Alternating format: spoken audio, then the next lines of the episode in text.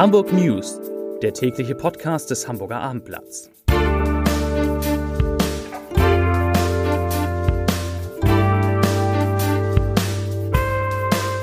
Herzlich willkommen zum täglichen Podcast des Hamburger Abendblatts. Wir sind, Stichwort Kontaktverbot, natürlich zu zweit. Mein Name ist Lars Heider und ich bin heute verbunden mit Oliver Schade, dem Leiter unserer Wirtschaftsredaktion. Oliver, kannst du mich gut verstehen und bist du brav im Homeoffice? Ja, ich kann dich sehr gut verstehen und ich bin ganz brav an der Tastatur hier im Homeoffice. Homeoffice. Erstmal die Zahlen für heute. Die Zahl der nachweislich mit Corona infizierten Hamburger ist heute um weitere 213 Personen gestiegen. Ja, und man fragt sich, ob das nun gut oder schlecht ist, denn einerseits mahnen die Experten ja, dass man möglichst schnell jetzt die Infektionskurve abflachen soll damit das Gesundheitssystem nicht überfordert wird. Andererseits sagen die gleichen Experten, wie wichtig es ist, dass eben nicht zu wenige Menschen das Virus kriegen, damit sich so langsam aber sicher die sogenannte Herdenimmunität entwickelt. So. Und der Direktor, der Direktor der Intensivmedizin am UKE, Professor Klug, hat heute gesagt, dass er Anfang April mit einer Welle an Patienten rechnet. Derzeit werden im UKE zehn Corona-Infizierte intensivmedizinisch äh, betreut. Ja. Und wir wollen heute ein bisschen über die wirtschaftlichen Folgen sprechen. Oliver, du hast unter anderem mit dem Chef der Hamburger Sparkasse, Harald Vogelsang, gesprochen. Der klang, wie du erzählt hast, relativ entspannt zu diesem Zeitpunkt. Ja, der hörte sich wirklich sehr positiv an. Zum einen hat er ähm, gelobt die für, für ihn einmalige Zusammenarbeit zwischen Politik, Wirtschaft und Gesellschaft. Er sagt, sowas hätte es noch nie gegeben. Das würde uns alle näher zusammenbringen. Und er sieht auch große Chancen in der Krise, sagt, äh, es würden neue Ideen entstehen. Man könne nun gucken, auch in der Zukunft sicherlich vielleicht mehr an Homeoffice zu denken, weil das ja auch letztlich gut für die Umwelt sei. Äh, dadurch keine Autos in die Stadt fahren müssten, man also den Schadstoffausstoß verringern könnte.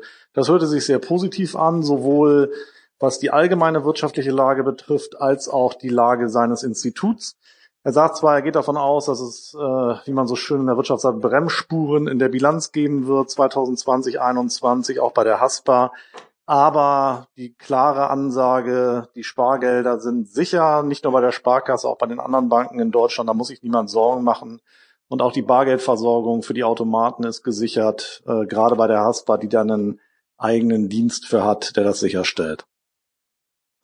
Ich habe heute auch mit dem Ministerpräsidenten von Schleswig-Holstein, Daniel Günther, gesprochen in einem langen Interview und habe ihn auch gefragt, ob nicht der Druck der Wirtschaft, diese massiven gesellschaftlichen Maßnahmen schnell wieder zu lockern, ob dieser Druck der Wirtschaft nicht relativ groß ist und jeden Tag größer wird. Und der Ministerpräsident hat gesagt, er spürt bei allen Unternehmerinnen und Unternehmern ein großes Verständnis und eine Unterstützung dafür, für diese Maßnahmen. Ist das in Hamburg auch so?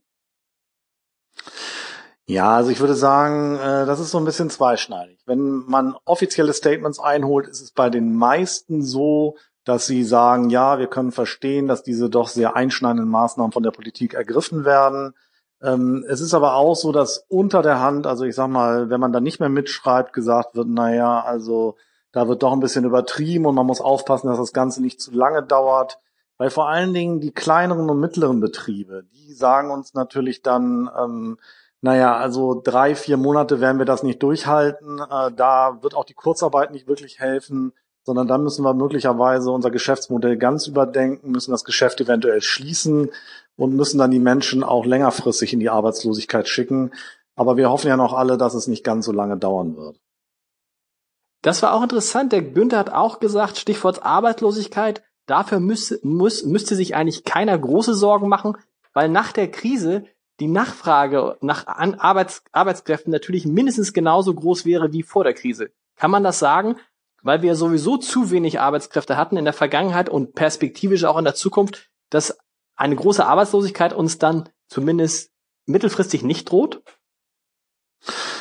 Ja, das kann man so sehen. Allerdings gibt es ein Problem, auf das schon äh, der HBWI-Chef Henning Vöpel von dem Hamburger Weltwirtschaftsinstitut darauf aufmerksam gemacht hat gerade bei der Produktion, die können natürlich alles nachholen. Das heißt, wenn du jetzt ein kaputtes Auto in der Garage hast, äh, dann kaufst du natürlich nach der Krise ein Auto, ja, und dann kann man das auch produzieren und die Menschen haben Arbeit.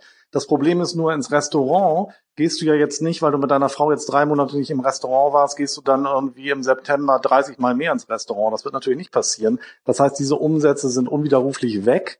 Und das wird zumindest wird sich dann zeigen, ob die Restaurants und die kleineren Läden dann überhaupt alle überleben und überhaupt noch Arbeitsplätze zur Verfügung stellen können. Aber ich sage auch, die, die überleben, die werden natürlich weiterhin einen hohen Bedarf an Beschäftigung haben. Und es werden ja vielleicht auch äh, neue Felder für Beschäftigung entstehen nach der Krise. Interessant ist, wie der größte Arbeitgeber Hamburgs oder einer der beiden großen Arbeitgeber Hamburgs sich verhält, nämlich Airbus. Die haben mehr oder weniger durchproduziert und die Werke in Hamburg noch nicht geschlossen. Das ist richtig. Die hatten in äh, Frankreich und Spanien ja die Produktion komplett runtergefahren, weil da die Regierung mit Blick auf die vielen Opfer durch das Coronavirus natürlich auch härtere Maßnahmen äh, eingeleitet hatte. Ähm, in Hamburg ist das nicht der Fall gewesen. Sie haben kurz einen sogenannten Shutdown am Freitag der vergangenen Woche gemacht, um einfach äh, die, das Werk auf Finkenwerder fit zu machen gegen die Krise. Das heißt, da wurden dann neue Desinfektionsautomaten aufgestellt, es wurden äh, neue Richtlinien bekannt gegeben und so weiter und so fort. Aber das Werk arbeitet weiter, weil eben auch die Auftragslage exorbitant gut ist. Das heißt, man muss jetzt die ganzen Aufträge abarbeiten. Man ist im Prinzip bis Ende nächsten Jahres ausgebucht. Und äh, das möchte man jetzt natürlich auch machen, aber es gibt halt sehr strikte Vorgaben für die Beschäftigten. Du darfst jetzt also als Airbus-Mitarbeiter beispielsweise nicht mehr in der Kantine essen, sondern musst das Essen mit rausnehmen, musst dann dich in einem gewissen Abstand im Pausenraum äh, zu deinem Kollegen setzen. Ähm, es werden die Oberflächen in den Airbus-Hallen äh, ständig gereinigt und desinfiziert. Also da gibt es schon sehr harte Maßnahmen, die Airbus da ergriffen hat. Letztes großes Thema heute. Die Kultusminister der Bundesländer haben sich zusammengesetzt und darüber gesprochen, was denn nun mit den Abiturprüfungen passiert und ein, äh, ein, ein Kompromiss gefunden. Was heißt Kompromiss? Sie haben sich geeinigt, die Abiturprüfungen sollen trotz der Corona-Krise stattfinden. Hast du eigentlich einen Sohn, der jetzt Abitur macht? Noch nee. Also ich habe zwei Söhne. Der eine studiert in ja, Göttingen, beziehungsweise studiert im Moment nicht, sondern vergnügt sich mit seiner Freundin.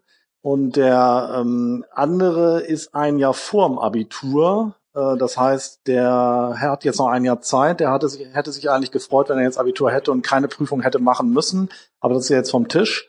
Äh, von daher, ähm, wir sind da nicht direkt von betroffen. Gut. Aber wie gesagt, alle, die Abitur machen, es findet statt. Vielen Dank, Oliver, und wir hören uns alle morgen wieder. Bis dann. Tschüss.